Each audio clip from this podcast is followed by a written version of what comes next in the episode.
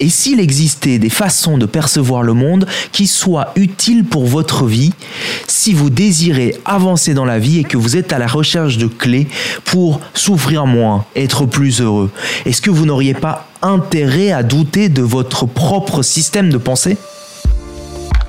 Je crois que nous méritons tous une vie épanouissante et réussie. Nous faisons tous de notre mieux et pourtant, parfois nous restons bloqués dans nos vies pour la simple raison que nous ne savons pas comment vivre autrement.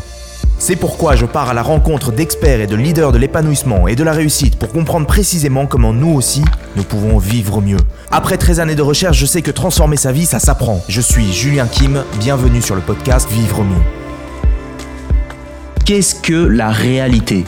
Je voudrais vous emmener dans une réflexion qui aura pour effet, je l'espère, de vous donner davantage de pouvoir sur votre vie. Imaginez qu'il y a un cylindre placé quelque part dans un désert. Imaginez maintenant que vous regardez ce cylindre de loin.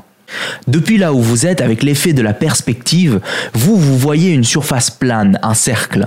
Puis vous rencontrez votre interlocuteur qui lui est situé de l'autre côté et aperçoit au loin le même objet qui pour lui apparaît comme un carré avec l'effet de la perspective. Il vient vous voir et il vous affirme donc qu'il a vu un carré. Il est possible que vous réagissiez à son affirmation en vous exclamant que votre interlocuteur a tort de penser que l'objet est un carré et que vous, vous avez raison en pensant que l'objet est un cercle. Il est ridicule de penser que c'est un carré. Est-ce qu'il a les yeux en face des trous Vous pourriez même aller jusqu'à refuser de lui parler davantage, pensant que cet individu n'est pas quelqu'un de rationnel. Je vous laisse maintenant imaginer qu'au lieu de parler de carré et de cercle, nous soyons en train de parler, de convenir de votre prochain lieu de vacances avec votre partenaire, ou de l'achat d'un logement, ou alors que vous dialoguiez avec votre camarade ou collègue à propos d'opinions politiques. Nous avons tendance à confondre notre perspective de la vérité avec la vérité elle-même, notre perception de la réalité avec la réalité elle-même. Nous prenons rarement conscience que cette notion de la réalité est teintée de notre perspective, fruit de nos biais conscients et surtout inconscients. Quand nous confondons notre perception de la réalité avec la réalité, nous sommes comme pris dans un piège dont nous connaissions même pas l'existence. Dans ce cas, si l'affirmation de mon prochain n'est pas en accord avec ma réalité, son affirmation devient simplement fausse à nos yeux. Alors nous nous mettons à le juger, quel idiot, quel débile, quel ignorant. Alors qu'en fait l'ignorance c'est nous, nous qui ignorons que la perception de la réalité n'est pas la réalité elle-même. Est-ce que vous vous rendez compte des émotions que cette confusion peut engendrer? De la colère, des disputes, des ravages? En confondant perception de la réalité et réalité, nous pensons que les présupposés qui sont vrais pour nous sont nécessairement vrais pour notre interlocuteur. Pour l'exemple du cylindre, nous ne nous rendons pas compte que notre interlocuteur, lui, ne se tient pas là où vous vous situez vous. Dans la vie réelle, ça veut dire que nous ne prenons pas en compte la perspective de l'autre et que nous avons tout un tas de biais. Nous pensons que les mots que nous utilisons ont le même sens pour lui et pour vous. Nous faisons des erreurs de logique que lui ne fait pas, ou alors lui fait des erreurs de logique, des biais cognitifs que nous, nous n'avons pas. Nous sommes plus sensibles à des sujets par rapport à nos expériences que lui. Par exemple, vous êtes plus sensible à l'injustice, à l'inégalité sociale, et lui à la place de la femme dans le monde. Est-ce que vous ne remarquez pas que vous vous sentez soudainement très engagé dans une conversation quand on vous parle d'un sujet qui vous est cher? Si vous confondez perception de la réalité et réalité, vous risquez de considérer que tout le monde doit penser comme vous et que tous ceux qui ne pensent pas comme vous, tous ceux qui ne sont pas aussi sensibles que vous à certains sujets, ont tout simplement tort. Et vous, est-ce que c'est quelque chose qui vous arrive? Nous identifions perception de la réalité à réalité. Mais alors si nous savons distinguer la perception de la réalité avec la réalité elle-même, est-ce que vous êtes certain qu'il n'existe pas d'autres perceptions possibles que la vôtre, qui sont tout aussi valides ou qui sont plus utiles pour vivre votre vie, plus utiles pour contribuer dans le monde? Qu'est-ce qui vous dit que votre système de pensée, hein, je vais dire système de pensée, ce que j'appelais perception tout à l'heure, qu'est-ce qui vous dit que votre système de pensée est le meilleur qui soit pour tout le monde et pour vous? Et s'il existait des façons de percevoir le monde qui soient utiles pour votre vie, si vous désirez avancer dans la vie et que vous êtes à la recherche de clés pour souffrir moins, être plus heureux, est-ce que vous n'auriez pas intérêt à douter de votre propre système de pensée? Donc pour mieux comprendre ça, j'ai été voir en détail comment fonctionne la perception de la réalité. Et en décortiquant ce processus de perception, je découvre qu'il existe plusieurs outils qui sont utiles et directement applicables à ma vie pour vivre mieux. Alors comment ça se passe? Comme un véhicule ou une machine, notre corps matériel est un outil pour naviguer dans ce monde. Le corps humain dispose de, certains capteurs sensoriels, des yeux, des oreilles, une bouche, un des mains. Et donc c'est par le biais de ces capteurs sensoriels que nous sommes connectés à la réalité, à l'objet perçu. Sans ceci, nous ne serions pas capables d'appréhender la réalité elle-même. Par le biais de ces capteurs, de nos yeux, de nos oreilles, de notre bouche, de notre nez, de nos mains, nous en donnons une interprétation avec notre cerveau à travers le filtre de notre programme neurologique, y compris nos convictions qui ont été forgées par notre passé, nos expériences, etc. De cette interprétation naît une réponse, des émotions, une intention, une réponse physiologique, hein, schématiquement. Par exemple, les émotions que nous manifestons vis-à-vis de la réalité perçue, elles peuvent être agréables ou désagréables, par exemple de la colère, de la peur, de la joie, de la tristesse. Quand on s'intéresse à ce schéma de la perception, on se rend compte que nos émotions, elles sont à la fois dues aux faits observés, mais également à l'interprétation que nous faisons de ce fait. Ainsi, prenons un exemple. Si on imagine que votre compagne ou compagnon ou être cher ou quelqu'un qui est important dans votre vie annule au dernier moment un rendez-vous qu'il avait avec vous, que ressentiriez-vous? Si vous vous dites euh, mon ami a dû se blesser ou tomber malade, vous ressentiriez plutôt de l'inquiétude. Si vous vous dites mon ami ne me traite pas avec le respect que je mérite, vous ressentiriez de la colère ou de la frustration. Si vous vous dites mon ami ne se soucie pas de moi, vous ressentiriez peut-être de la tristesse. Si vous vous dites Dieu merci, le dîner a été annulé et moi j'étais fatigué aujourd'hui, vous ressentirez plutôt du soulagement. Enfin, si vous vous dites, c'est quelque chose qui arrive à tout le monde, ça m'arrive aussi régulièrement, et donc euh, je ne pense pas que ça soit si important, alors vous ne ressentiriez pas d'émotions très vives. Vous remarquez donc que le sens que vous attribuez à la situation ne dépend pas tant de la réalité du fait observé lui-même, mais bien de l'interprétation que vous faites de cette situation. Alors si nous confondons réalité et perception, alors nous allons plutôt dire à la personne, tu ne me traites pas avec le respect que je mérite, tu ne te soucies pas de moi. Ainsi nous confondrions le fait observé et l'interprétation que nous en faisons. À votre avis, dans ce cas-là, qu'est-ce qui va se passer? Notre interlocuteur va se sentir agressé, il va être confus puisque ce n'était pas son intention de nous traiter avec peu de respect, par exemple. A l'inverse, si nous prenions conscience de la différence entre cette perception de la réalité et cette réalité, alors nous comprendrions que les émotions qu'on ressent et les significations qu'on attribue à ce fait observé, c'est pas tant l'interlocuteur qui en est responsable, mais c'est plutôt nous-mêmes. Alors nous, nous, nous exprimerions aussi de la même manière en disant je ne me sens pas traité avec respect, je ne me sens pas écouté, plutôt que d'attribuer automatiquement la responsabilité à l'autre. L'autre n'est pas responsable de mes émotions, je suis responsable de mes émotions. Votre état émotionnel dépend de l'interprétation que vous vous faites de la situation. Si votre interprétation venait à changer, votre état émotionnel et donc vos actions changeraient immédiatement.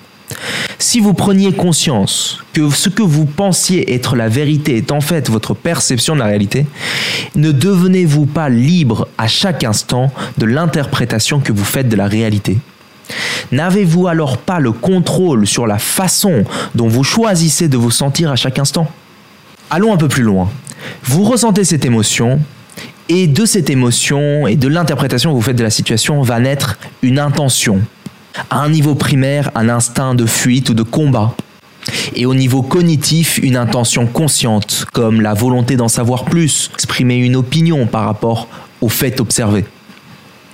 Et alors cette intention va donner naissance à une réponse physiologique, comme par exemple euh, se lever, ouvrir la bouche pour exprimer votre opinion, marcher, réagir et se mettre à se battre. Prenons un exemple complet. Si quelqu'un vous bouscule et vous donnez à cet acte la signification que vous n'êtes pas respecté, vous allez ressentir de la colère et simultanément votre instinct va vous mener au combat. Vous allez ressentir de l'adrénaline partout dans votre corps, puis vous allez l'interpeller et le pousser en retour. Ça y est, vous vous retrouvez dans une altercation. Et quand vous repensez à cette scène, vous vous dites ⁇ Il m'a manqué de respect ⁇ Mais est-ce que vous ne confondez pas réalité et perception de la réalité? Est-ce que vous n'avez pas attribué à cette bousculade le sens que vous n'avez pas été respecté? Et en a découlé toute une série d'émotions, intentions, actions. Si votre copain ou copine ne vous répond pas au téléphone et que vous vous dites s'il ne me répond pas, c'est qu'il ne m'aime pas, vous allez ressentir de la tristesse, puis euh, de la peur, et simultanément vous allez vous dire qu'il faut absolument que vous fassiez quelque chose. Et alors vous allez sortir votre téléphone portable et commencer à lui envoyer mille textos. Et quand on vous demande qu'est-ce qui se passe, vous allez dire il ne m'aime plus.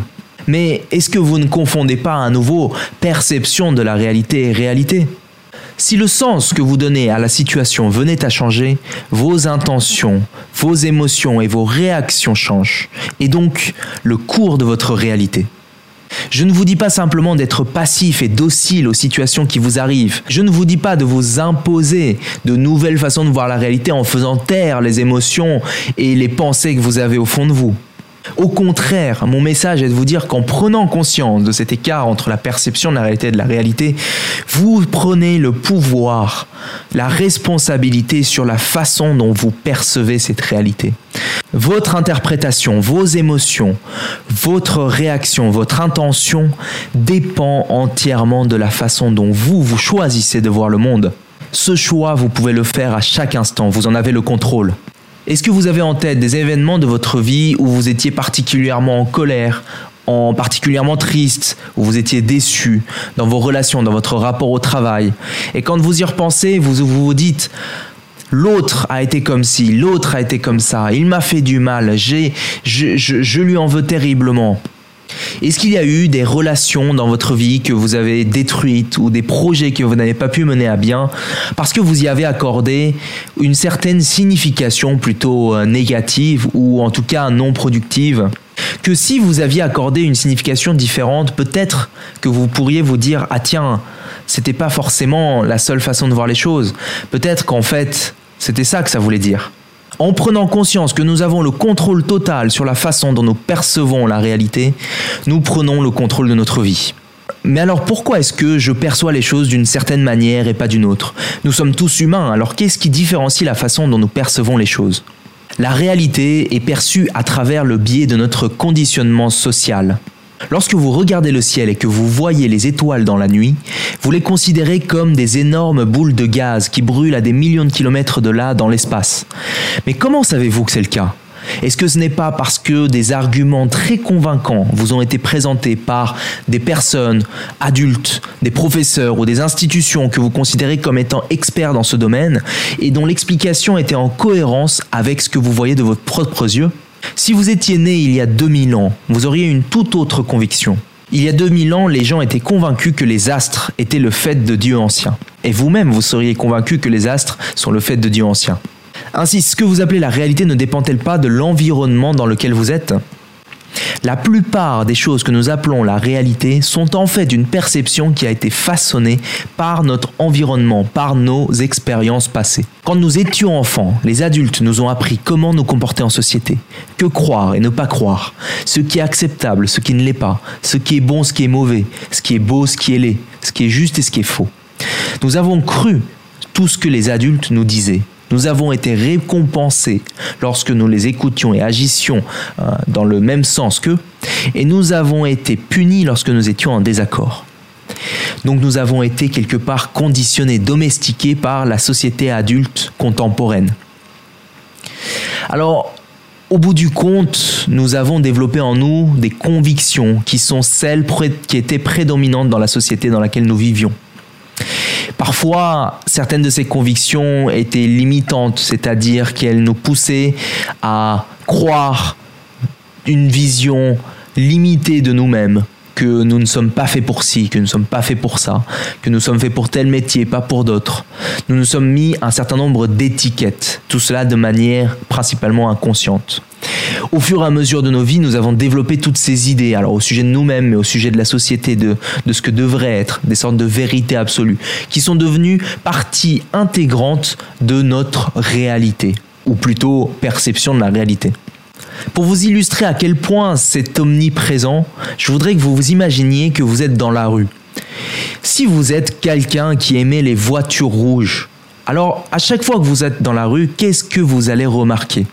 Probablement les voitures rouges qui circulent et vous remarqueriez le nombre de voitures rouges, les conducteurs qui sont au volant de ces voitures, la marque de ces voitures, les noms des modèles de ces voitures. Si à l'inverse, vous avez été conditionné dans votre vie à être surtout quelqu'un qui craignait que les autres vous regardent parce que vous êtes timide, alors à chaque fois que vous êtes dans la rue, votre attention va se focaliser sur le regard des gens et justement sur plutôt espérant l'absence de regard de ces personnes. Et si vous voyez des regards qui sont dirigés vers vous et vous allez les attirer puisque vous allez porter l'attention à ça, vous allez regarder vers le bas, fuir le regard et puis euh, perdre encore davantage confiance en vous par exemple. C'est une illustration de simplement un conditionnement pour chacun de ces deux personnes. Maintenant, multipliez cela par tout ce sur quoi votre cerveau porte son attention et vous vous rendez compte que votre réalité n'est en fait autre que le reflet de votre propre esprit, votre perception de la réalité. Quand nous prenons conscience de ce processus, nous comprenons à quel point notre réalité est subjective et à quel point nous avons le contrôle sur notre réalité. Donc qu'est-ce que nous avons dit? Nous avons dit, dans la société moderne, nous vivons avec ces biais en tant qu'individu social. Tout ça, c'est un construit, nous sommes dans une sorte de matrice. Si notre expérience de la réalité n'est pas objective, mais bien le fruit de notre perception, ne sommes-nous pas libres de remettre en cause la façon dont nous percevons la réalité? Se pourrait-il que notre réalité ne soit pas la seule possible? Ainsi existe-t-il une possibilité qu'une nouvelle structure de pensée pourrait nous permettre de vivre mieux? Cette structure de pensée, elle aurait un impact dans notre quotidien, à chaque instant, à travers notre perception du fait observable, dans notre interprétation de ce que nous voyons, dans les émotions que nous ressentons, dans la réaction que nous avons et dans l'intention que nous en tirons. Vous connaissez probablement cette citation. Si nous faisons ce que nous avons toujours fait, nous obtiendrons les résultats que nous avons toujours obtenus. Si vous avez l'intention d'agir pour vivre mieux, pour vous-même et pour la société, remettez en cause les schémas de pensée que vous avez et ce faisant, vous transformez votre réalité. J'espère que tu as aimé ce podcast. Si c'est le cas, abonne-toi pour que tu puisses vivre d'autres déclics et découvrir de nouveaux outils pour vivre mieux. Laisse-nous un 5 étoiles, je te serai super reconnaissant. Si tu as envie d'aller plus loin, j'ai créé un guide qui s'appelle La méthode simple pour vivre mieux. C'est une méthode en 8 étapes que j'ai utilisée pour accompagner plus de 500 personnes à améliorer la qualité de leur vie et révéler leur potentiel. C'est un guide gratuit, en tout cas pour l'instant, et si tu veux le récupérer, lis la description de cet épisode. A très vite pour le prochain podcast, le meilleur est à venir.